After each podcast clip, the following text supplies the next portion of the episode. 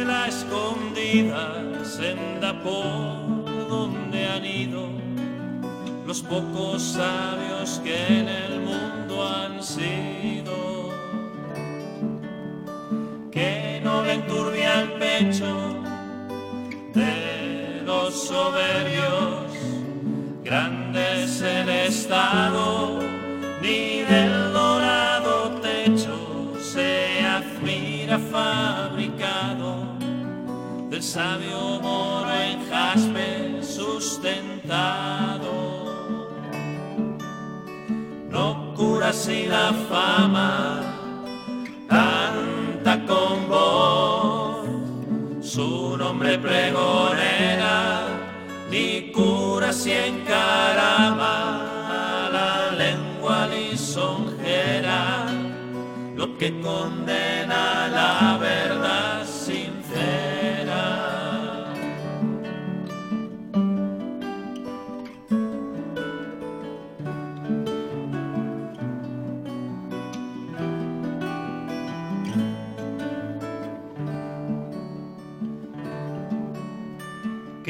presta mi contento si soy del vano, dedo señalado, si en busca de este viento ando desalentado, con ansias vivas, con mortal cuidado.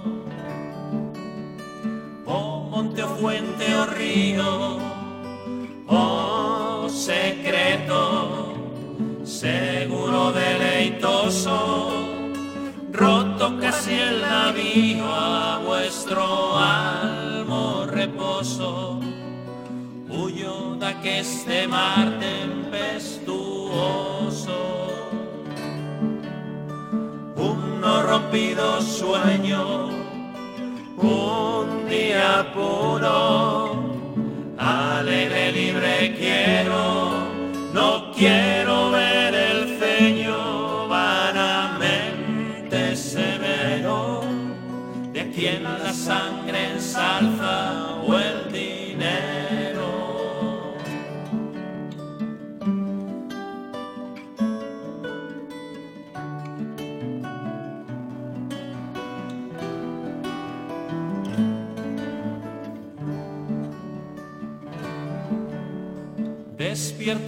Las aves con su cantar, sabroso no aprendido, no los cuidados graves de que siempre he seguido, el que al ajeno arbitrio está tenido. Vivir quiero conmigo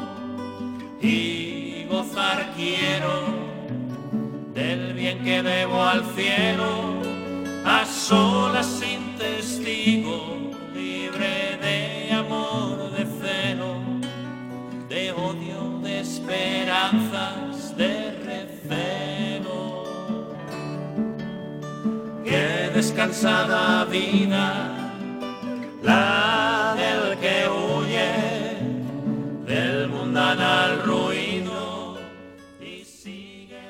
Buenas tardes, querida familia de A la Poesía.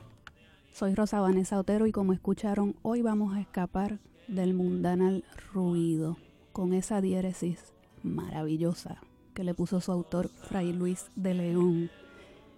Esa interpretación es del grupo Alma di Voices, un grupo español. La música es de César García, que generosamente nos permitió reproducirla para ustedes. Nuestra invitada ha dedicado toda su vida a estudiar un tipo de poesía que se distingue de todas las demás, por cuanto dialoga con alguien al cual muchos hoy descartan como existente. Así que estamos ante una poesía que de suyo hoy día, en el siglo XXI, es un bombazo. Ya se rió mi invitada. es Luce López Baral, nuestra gran estudiosa de la poesía mística. Bienvenida, Luce. Muchísimas gracias por tenerme aquí, Rosa Vanessa. Y lo importante es que, como ustedes saben, aquí vienen poetas, ¿verdad que sí? Entonces, doña Luce, que se ha dedicado a estudiar la poesía mística, ha publicado un libro de poesía mística. Se titula Luz sobre Luz. Lo publicó Editorial Trota. Y vamos a estar conversando con ella sobre esta experiencia, este fenómeno que se pasa a las palabras, a veces con mucha dificultad, otras veces con mucho goce, debo, debo pensar.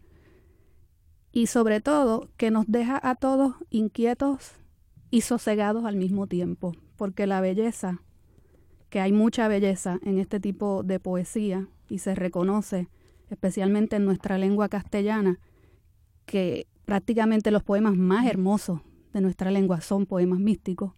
Eh, esa experiencia de belleza creo que todos nos la merecemos, ¿verdad que sí, Luce? Es una experiencia infusa, gratuita, pero todos tenemos derecho a ella y todos somos capaces de tenerla. Y tal vez la gran pregunta para empezar es, ¿está viva la poesía mística en el siglo XXI y quisiera que nos vayas llevando poquito a poco a qué es, qué no es eh, la poesía mística, tal vez las diferencias que hay, ¿verdad?, entre la religiosidad y la mística que no necesariamente van parejas. No suelen correr parejas.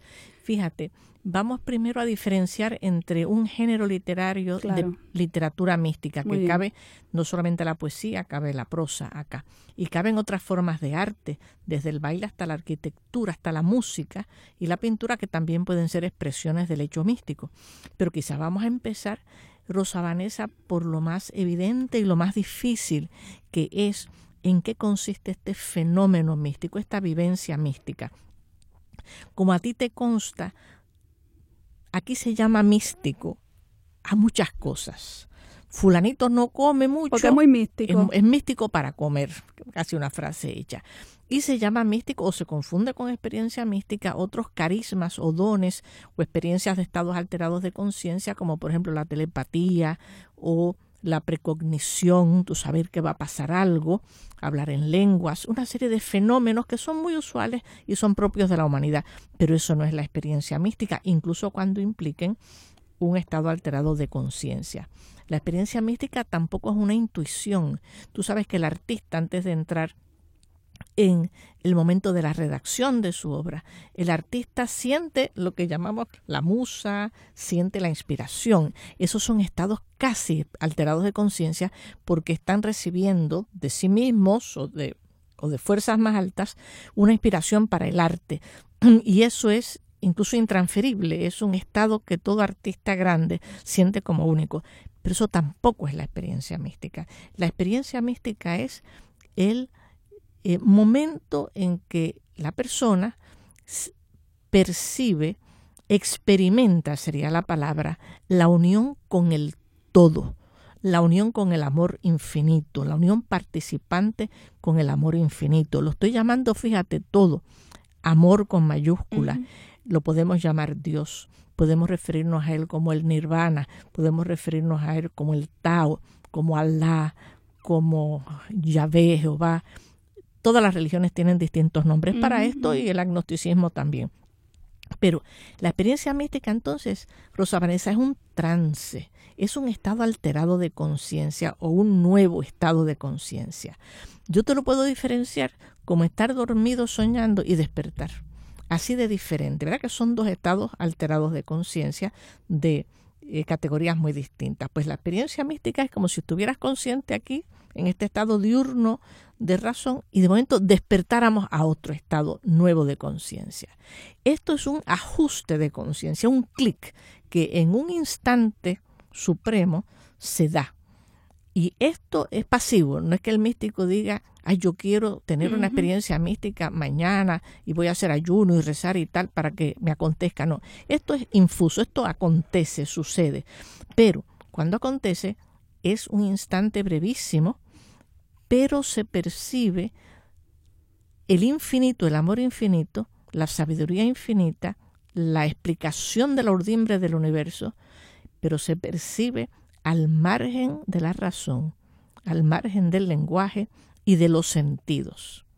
Lo que te digo es terrible porque quiere decir que el místico, cuando vuelve de una experiencia donde han cesado de operar sus sentidos y su capacidad cognoscitiva racional, cuando vuelve en, a su estado diurno natural de conciencia, no puede explicar lo que le aconteció.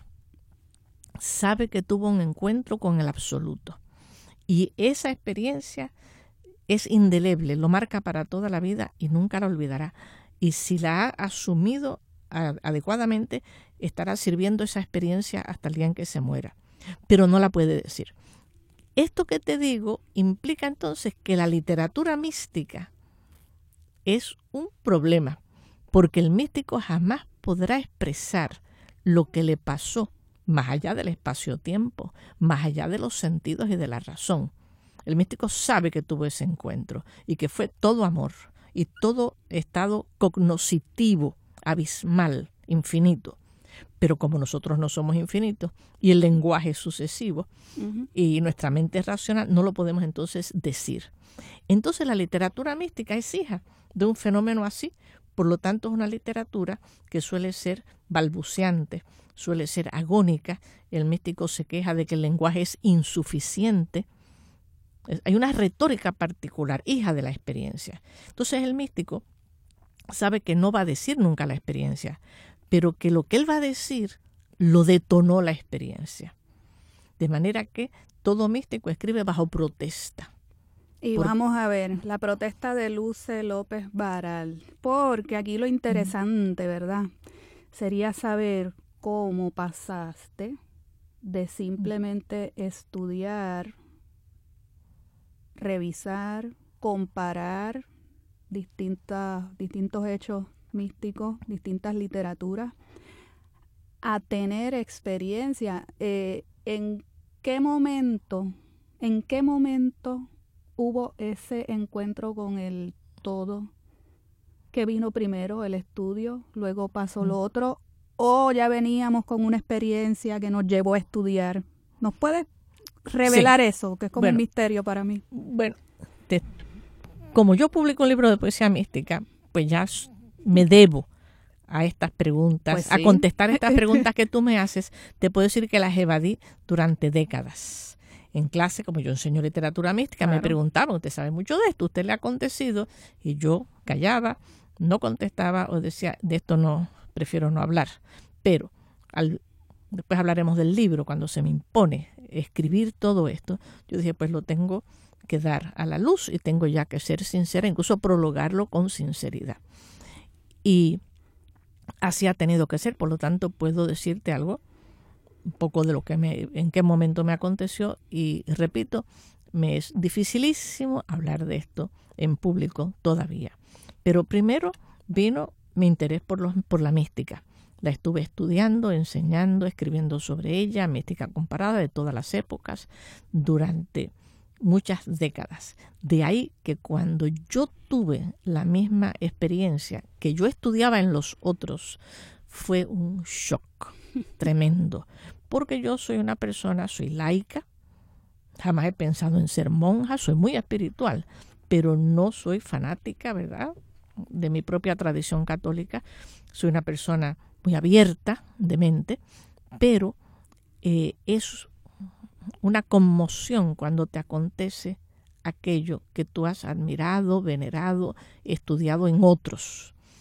Y esa experiencia la tuve, pero te puedo decir que para asumirla, sabía que la había tenido, pero para asumirla de verdad tardé décadas, décadas, porque es una experiencia muy fuerte.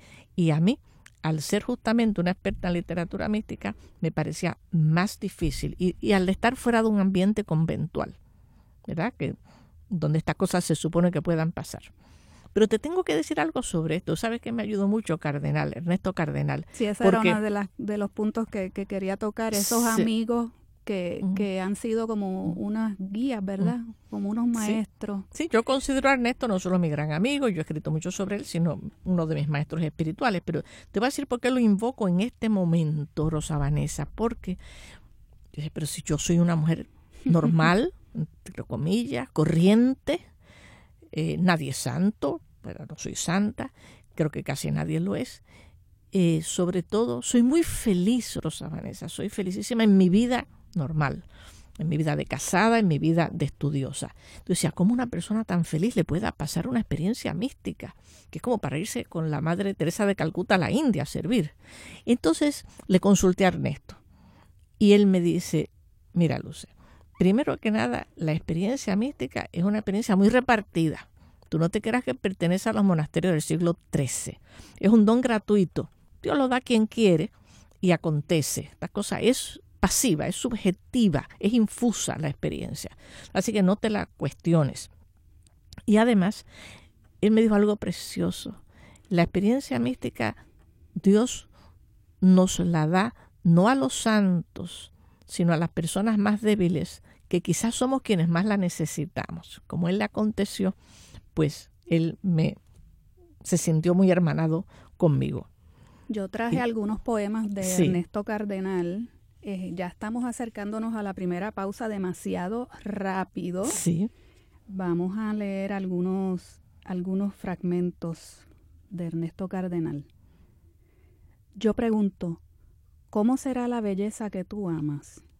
¿Cómo serán mis ojos que tú ves, la cara que te encanta? Yo tengo un amor secreto que ninguno ve. Tan secreto lo tenemos que solo a mí me ven. Electricidad es una manera de hablar. Lo igual se repele y lo opuesto se junta, como macho y hembra. Pero positivo y negativo es una manera de hablar. Yo te amo como opuesto y no es una manera de hablar. Mm. Regresamos. Está escuchando el podcast de A la Poesía. Este programa se emite los miércoles a las 3 de la tarde por Radio Universidad de Puerto Rico en el 89.7 FM San Juan y el 88.3 FM Mayagüez. Todo un mundo de música e información.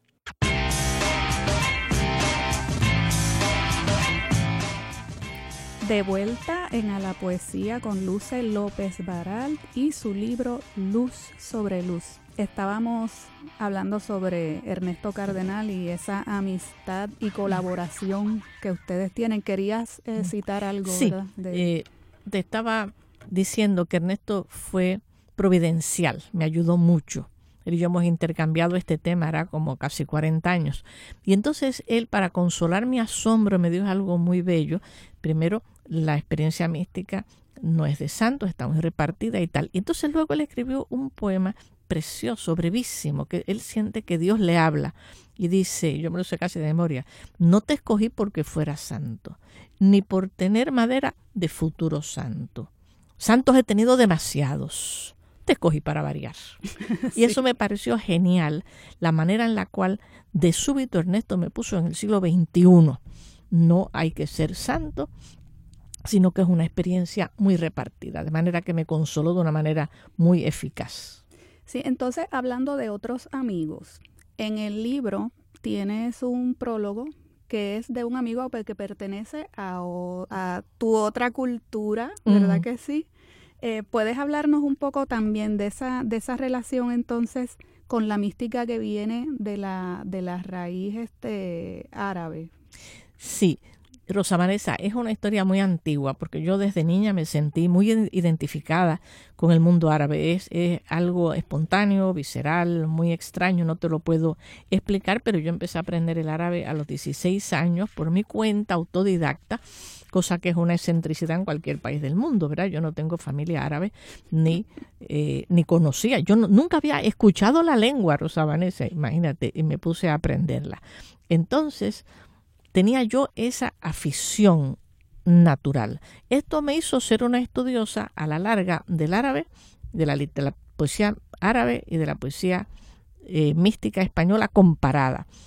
Eso me llevó un buen día a Teherán en viaje de investigación y ahí conocí a Said Hossein Nasser, que es quien prologa el libro. Si tú me llegas a decir que me lo iba a prologar cuando yo lo conocí en el año 76 en Teherán, me caigo al suelo. Porque Nasser es un gran experto en misticismo, ¿verdad? Posiblemente es de los islamólogos y de los expertos en sufismo más grandes que existe vivo al día de hoy.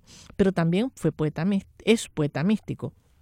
Sucedió así él y yo trabajamos en Teherán, después nos fuimos amigos por carta, y, y pasado como 10 o 15 años me empieza a enviar poemas místicos personales de él. Y entonces yo se lo iba traduciendo, no sé por qué suena muy bien en español la poesía de él.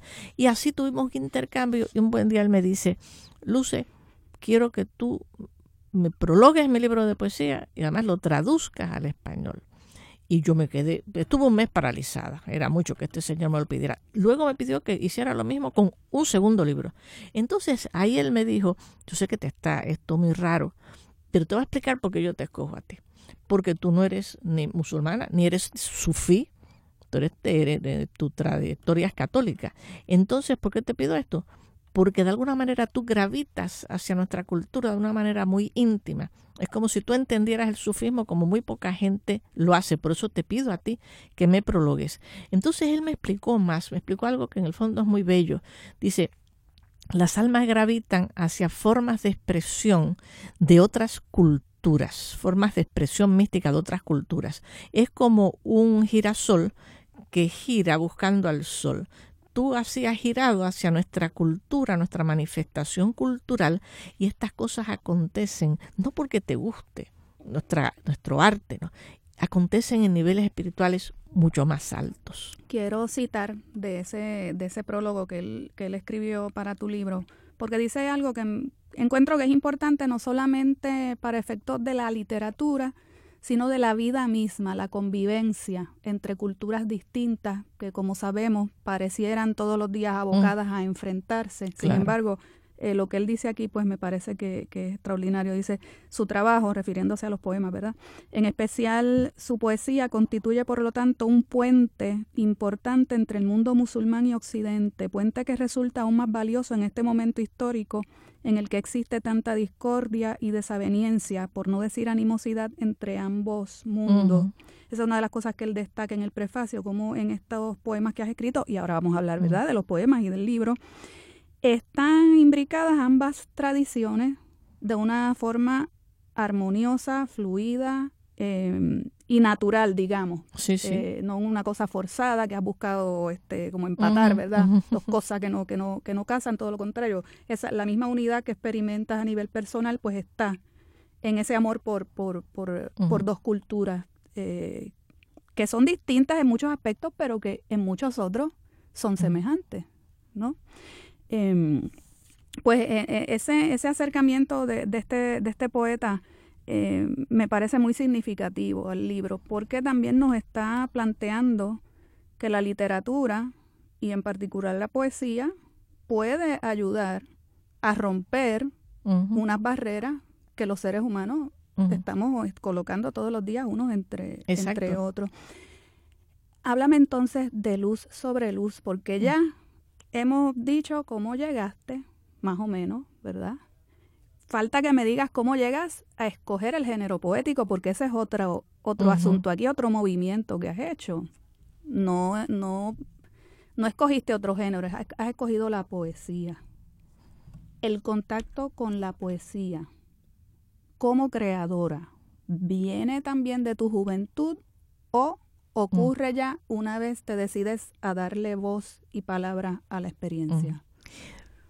Mira, Rosa Vanessa, yo como casi todo chico o chica joven que le gusta mucho la literatura, escribí poesía de niña, escribí poesía de adolescente.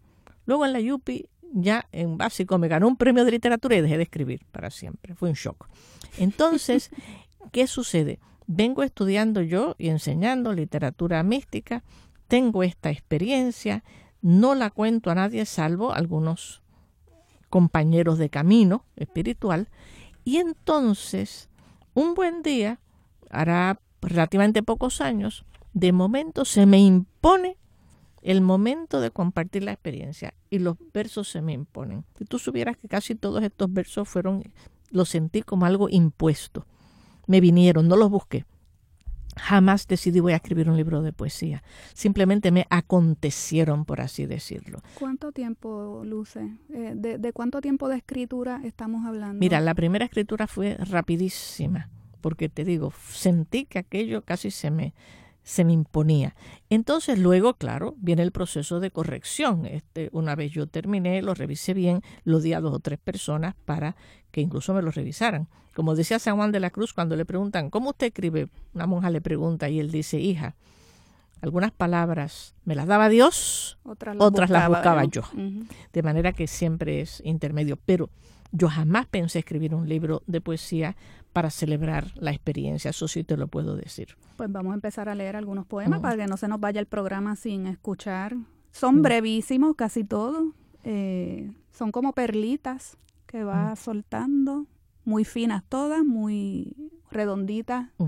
Eh, vamos a empezar a leer, Luce, algunos de, de tus bueno, podemos escoger algunos. Eh, yo te puedo decir que me atreví a prologar el libro explicando que son estos poemas hijos de la experiencia. No la pueden decir porque la experiencia es de suyo indecible, como habíamos dicho al principio, pero sí puedo decir que son hijos de ese asombro de la, de la experiencia. Eh, por ejemplo, aquí yo estoy expresando de una manera muy sucinta, muy breve, eh, el asombro muy cortito. El diamante irisado de mi alma refractó hasta el último de tus secretos. No sé cómo he vivido para contarlo. Y ya implica ese estado de asombro. Voy a leer de la página 39. Eh, los poemas no tienen título, así que vamos a identificar simplemente las páginas. Al hacerme tuya me inscribiste en tu delicada geometría de luz Cincelaste estrellas con diamantes, alternaste las perlas con la espuma, el nácar con el rocío, la escarcha con los jazmines, hasta que resplandecí como el sol refractado en los mil cristales de un mar en calma, o como la luna cuando arranca luceros a un campo nevado. Heme aquí, tu gozosa taracea de luz, tu espejo ahí yo estoy celebrando el estado lumínico que es propio de la experiencia mística y casi todos los místicos aluden a ello. Tú sabes que empecé con Fray Luis de León porque no es precisamente ese estado al que él se refiere en sus poemas. Y quiero que vayamos así subiendo.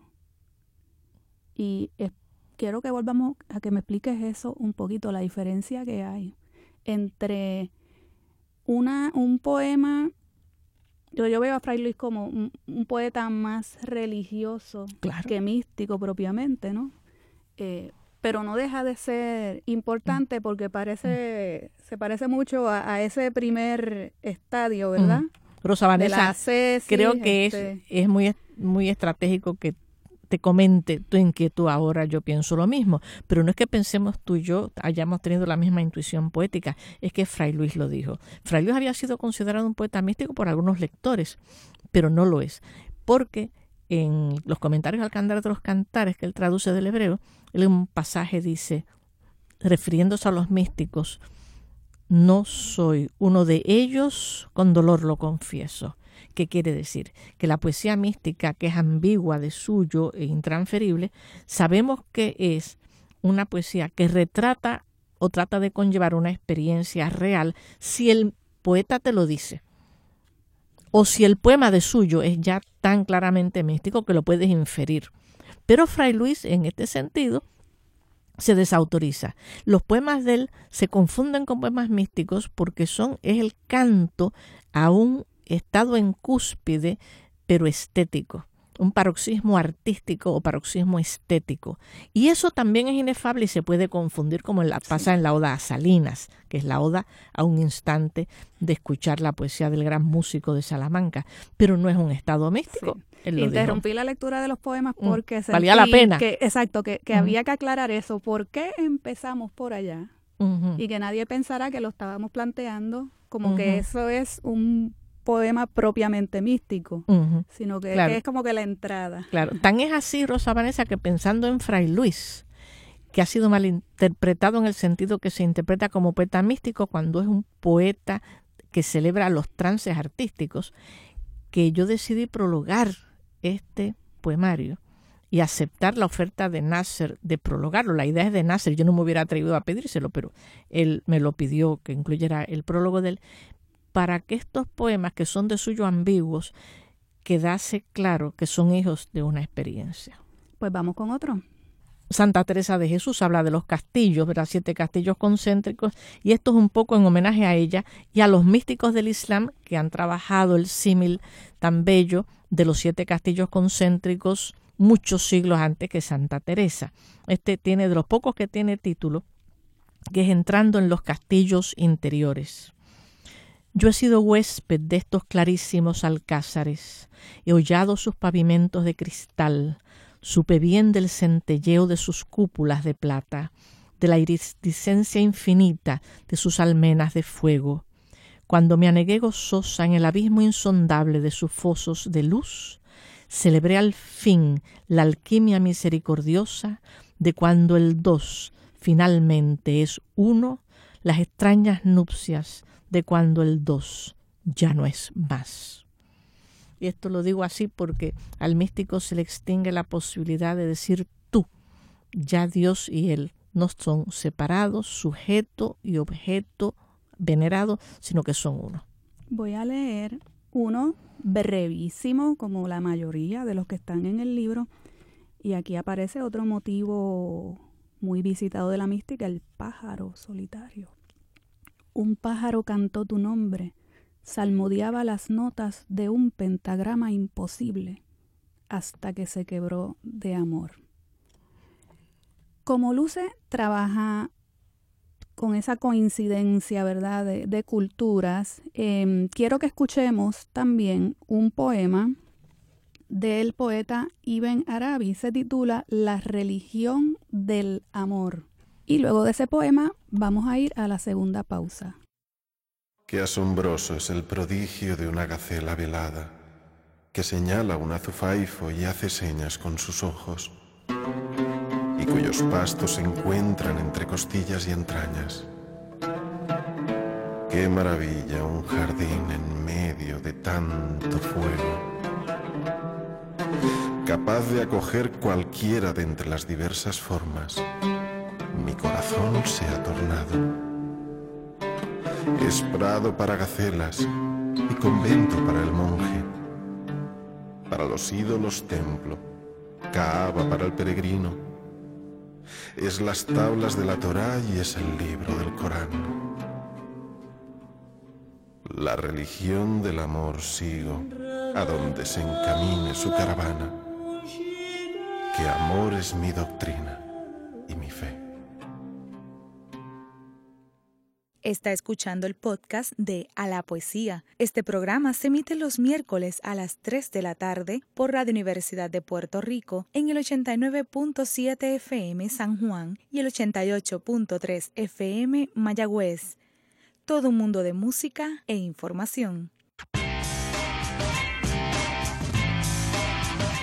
De regreso en A la Poesía con Luce López Baralt ¿Qué nos puedes decir sobre ese poema que acabamos de escuchar antes de la pausa? Creo que nuestros oyentes no tendrán, no, casi no nos podrán creer que no nos hayamos aliado tú y yo con ese poema.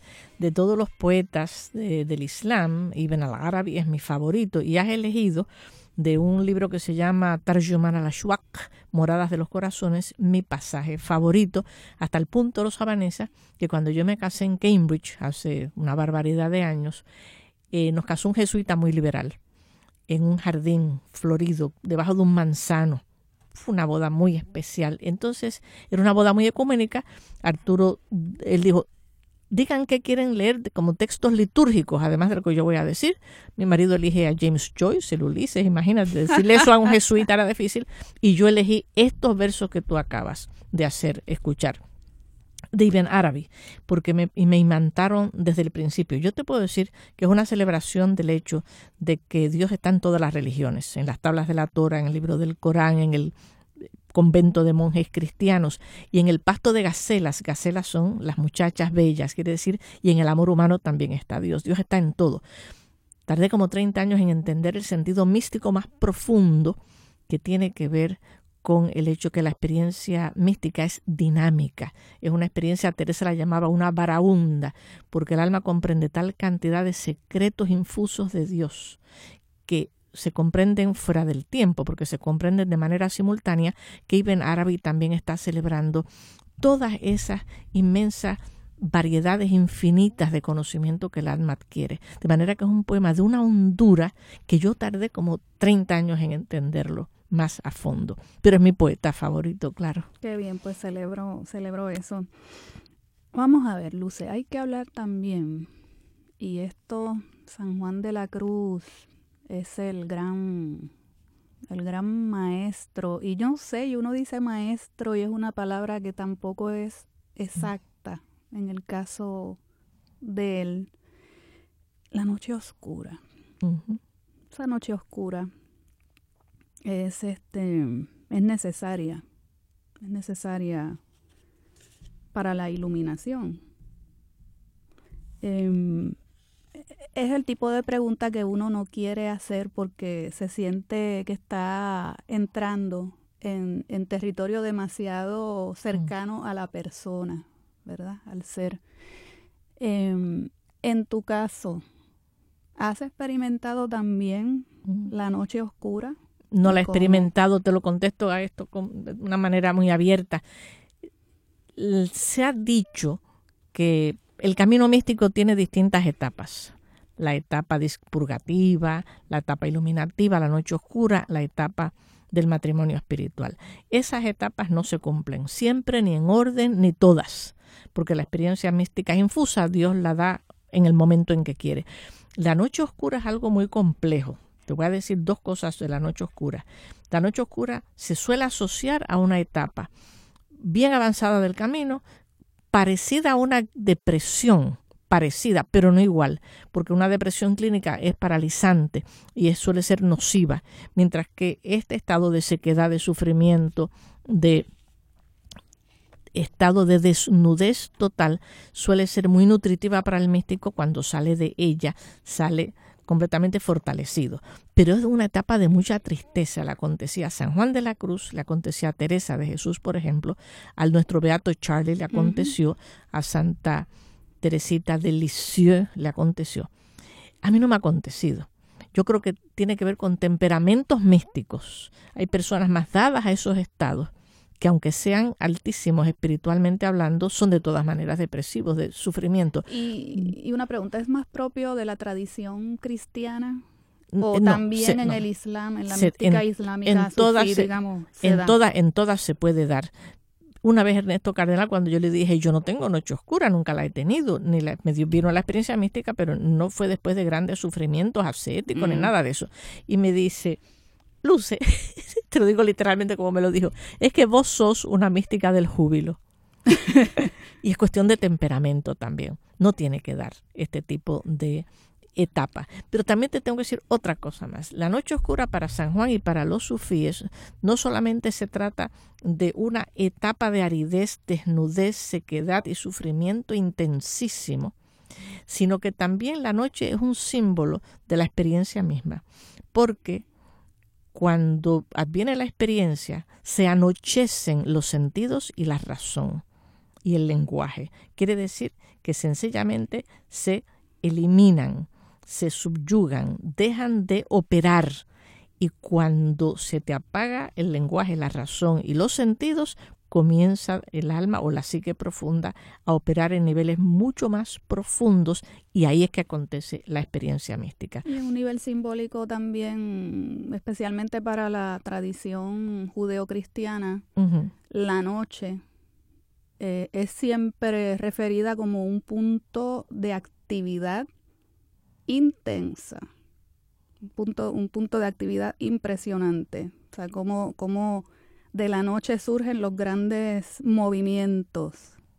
Eh, bueno, el Génesis lo, lo, dice, se hizo la luz, o sea, que, que, que de, la oscuridad total, entonces eh, surge, surge la luz como acto. Claro, fíjate tú que la experiencia mística, si la vamos a poner en este sentido, necesariamente es noche oscura, pero una noche gozosísima, o noche que guiaste, noche amable más que la alborada, decía San Juan en su poema de la noche, porque solamente cuando se te anochecen, entre comillas, tus sentidos y tu razón, es que tú puedes comenzar a operar en otros niveles de conciencia altísimos, que son los, eh, los niveles místicos. Y entonces de la oscuridad advienes a una luz profunda, a una luz total es la experiencia de la unión con Dios. Que de suyo además es lumínica, eso no es símbolo, es una experiencia de luz. Teresa de Jesús decía, es venimos a una luz increada, es una luz que no tiene nada que ver con la de acá porque es un estado de conciencia distinto, ¿verdad? Altísimo. Pero el símbolo de la noche es de una polisemia tremenda. Y San Juan quiere que noche signifique muchas cosas a la vez. Y por eso ves ahí esa ambivalencia con el sentido semántico de la palabra. Sí, para las personas que son un tanto más escépticas tal vez sobre estos temas y que mm, buscan con toda probabilidad alguna explicación más de tipo psicológico, psiquiátrico. El otro día estuve leyendo mientras me preparaba para este programa, no leyendo, estuve escuchando unas conferencias que tenían que ver con el tema. Entonces decía cómo, cómo hasta hace relativamente poco tiempo la psiquiatría daba por hecho que las personas que referían estados místicos tenían una patología, que esto era una cuestión patológica. Eran personas que tenían algún problema en el cerebro, la psique y tal. Sin embargo, hasta la psiquiatría, ya más, más hacia el presente, ha, ha dejado ya de lado esa, esa, esa actitud de, de, de decir, bueno, si esta persona refiere un estado alterado, es que tiene un problema. E, esta persona tiene una patología que hay que, que hay que corregir. Ella incluso la psiquiatría superó esa etapa. ¿Has leído sobre ese tema? Sí, ese tema me importa muchísimo. Primero, la experiencia mística, naturalmente, como decía Henri Bergson, no es mensurable, por lo tanto tiene sus leyes propias. Tú no puedes convencer a nadie científicamente que has tenido la experiencia ni probársela en un laboratorio. De manera que estamos apregando con algo que es cuestión de que la persona crea que la has tenido, pero en general Teresa de Jesús y los místicos tradicionales tienen una fórmula que los estudiosos ya muy posteriores, modernos, han hecho suya que es por sus obras los conoceréis. Un, vamos a diferenciar, lo primero que hay que diferenciar aquí es la patología mental. Las personas con estados de decompensación mental, que tienen alucinaciones. Y vamos a decir, yo no quiero decir la palabra locos, vamos a personas que han tenido neurosis muy severas que dan pie a alucinaciones. Y alucinaciones inducidas por estupefacientes, drogas, ¿verdad? Esas personas se van de viaje y ven imágenes y ven cosas que podría parecer que son experiencias místicas, nada más lejos de la verdad. Pueden tener experiencias de visiones, pero no son la experiencia mística que siempre ocurre de una manera espontánea y natural. El místico, y esto se ha estudiado mucho, te puedo decir, W. W. Meyer, Ana María Rizzuto, eh, William James, tantos estudiosos contemporáneos que han hecho el ayornamiento de la psiquiatría el psicoanálisis a la experiencia mística, eh, dicen que el neurótico o la persona desquiciada, la persona con decompensación mental, regresa de esas alucinaciones con la psique fracturada, disminuida, destruida. No son personas capaces de establecer relaciones humanas saludables y no aportan nada con la experiencia. Mientras que un místico que ha tenido una experiencia legítima, auténtica, podríamos decir, no la puede probar en un laboratorio tampoco, ni jurar que es distinta de la patología mental o de la droga, pero por su manera de ser, un psiquiatra puede inmediatamente decir, esta es una persona estable, la experiencia le ha fructificado en la persona y lo ha hecho mejor persona, más humano, más caritativo y más iluminado, todas estas cosas que tú quieras ponerle, todos estos adjetivos, pero no regresa de su experiencia como devastado. Ni devastado. Ni devastado. Sí, es, es importante esa, esa distinción. Yo creo que es crucial y además te puedo decir más. Ahora la, el psicoanálisis, vamos a decir post-freudiano, porque Freud, como tú sabes, no aceptaba la experiencia mística, Jung sí, Freud no. La escuela de él, sin embargo, está revisando eso. Y decía, por ejemplo, la doctora Risuto, que es una teórica de la experiencia mística, decía, el psicoanálisis es una disciplina que no puede decirle a un señor o señora que venga, tuve esta experiencia mística y decirle, usted no puede tener eso porque eso no es real, no obedece a la realidad, usted está loco. No puede hacerlo porque la disciplina del psicoanálisis estaría dando un salto empírico a decir qué puede y qué no puede ser real. Eso es propio de las religiones y de la filosofía, no del psicoanálisis. Un psiquiatra lo que hace es explorar con la persona a ver si esa experiencia le ha sido fructífera y positiva, nutritiva, no nociva. Bueno, y ahí puede. Entonces, ya casi terminando, eh, estuvimos hablando, ¿verdad?, durante la pausa, que no te vas a conformar con el libro de poemas, sino que te has decidido a relatarnos un poco mejor lo que has estado viviendo. Cuéntanos para terminar qué es lo que estás escribiendo ahora. Bueno, después del poemario, que me dio mucho trabajo dar a la luz, como tú sabes, se me impuso la necesidad de volver a decir más sobre la experiencia, porque el místico se siente desbordado de esta experiencia y quiere además, aunque sabe que no la puede expresar totalmente, la quiere compartir y es una urgencia particular. José Ángel Valente tiene una frase muy buena, el místico se debate entre la imposibilidad de decir y la imposibilidad de no decir. Quedarse callado es difícil como alternativa a la larga y ya me siento lista para, ya terminado el libro, lo estoy corrigiendo de nuevo sobre la experiencia. Bueno amigos, estamos llegando ya al final. Te agradezco mucho que hayas compartido con nosotros esta experiencia, este libro, Luce. Em, esperamos el, el, siguiente y dense la oportunidad de leer sobre, sobre estos temas que para algunos son cosa habitual, para otros no. ¿Sabes? totalmente desconocidos, ¿verdad? E, estos, estos temas. Y quiero terminar, nos vamos a regalar con una versión del gran, uno de los grandes poemas de San Juan de la Cruz, Noche Oscura. Está tomado de un CD que se llama La Nuit Obscure, San Juan de la Cruz, y sus autores son Vicente Pradal, Serge Guirao y Rubén Velázquez. Noche Oscura de San Juan de la Cruz. Hasta el próximo miércoles en A la Poesía y muchas gracias a nuestra directora técnica, Aitza Santos.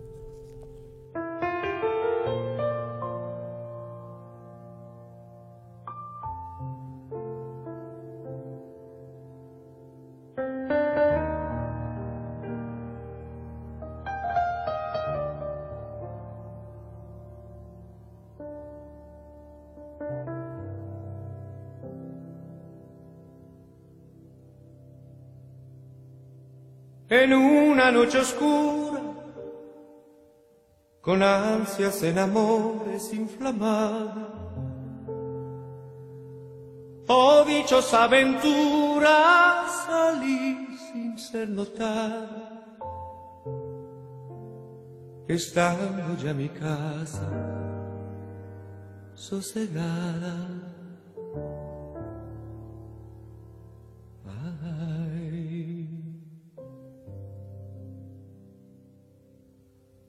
A oscuras y segura por la secreta escala disfrazada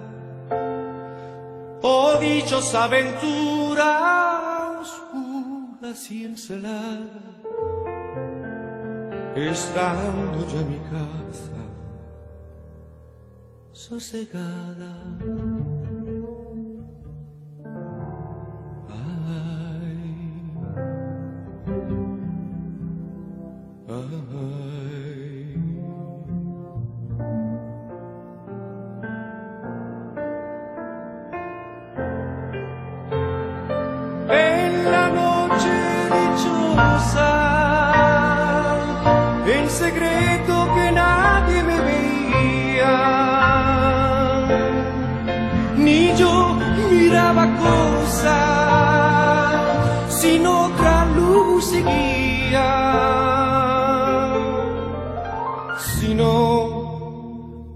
Que en el corazón ardía.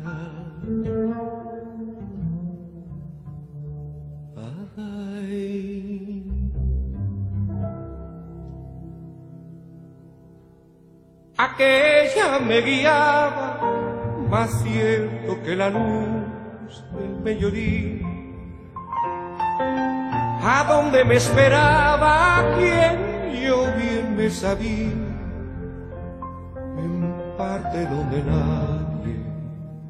parecía.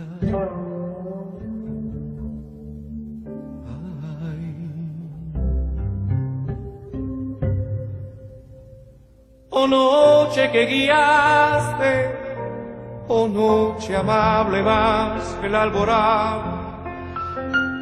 Oh noche que juntaste amado con amado amada en el amar, transformada.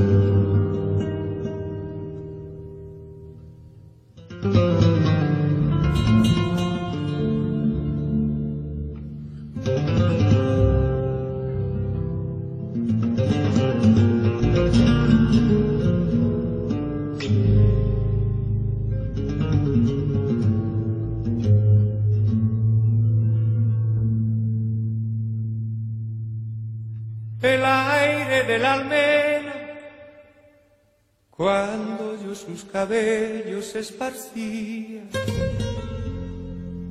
Con su mano serena mi cuello hería y todos mis sentidos suspendía. recliné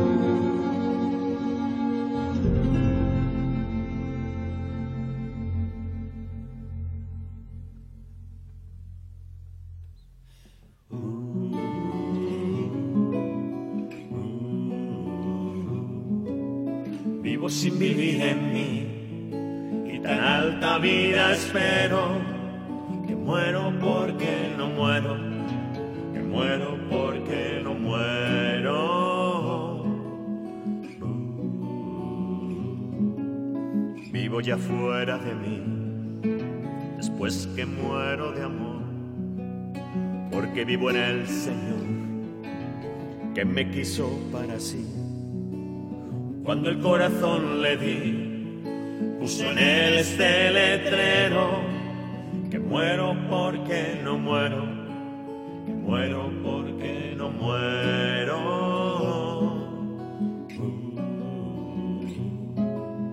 Esta divina prisión del amor en que yo vivo ha hecho a Dios mi cautivo y libre mi corazón. Causa mi tal pasión, ver a Dios mi prisionero, que muero porque no muero, que muero porque no muero.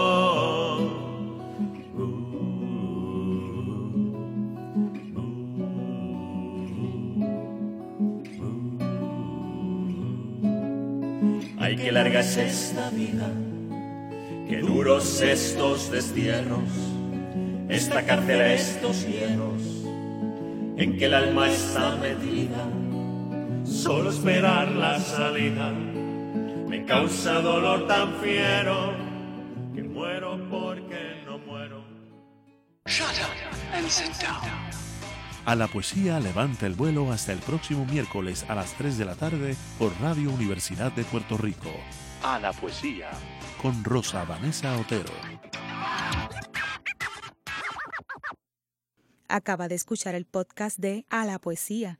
Le invitamos a que nos sintonice los miércoles a las 3 de la tarde por Radio Universidad de Puerto Rico en el 89.7 FM San Juan y el 88.3 FM Mayagüez. Todo un mundo de música e información.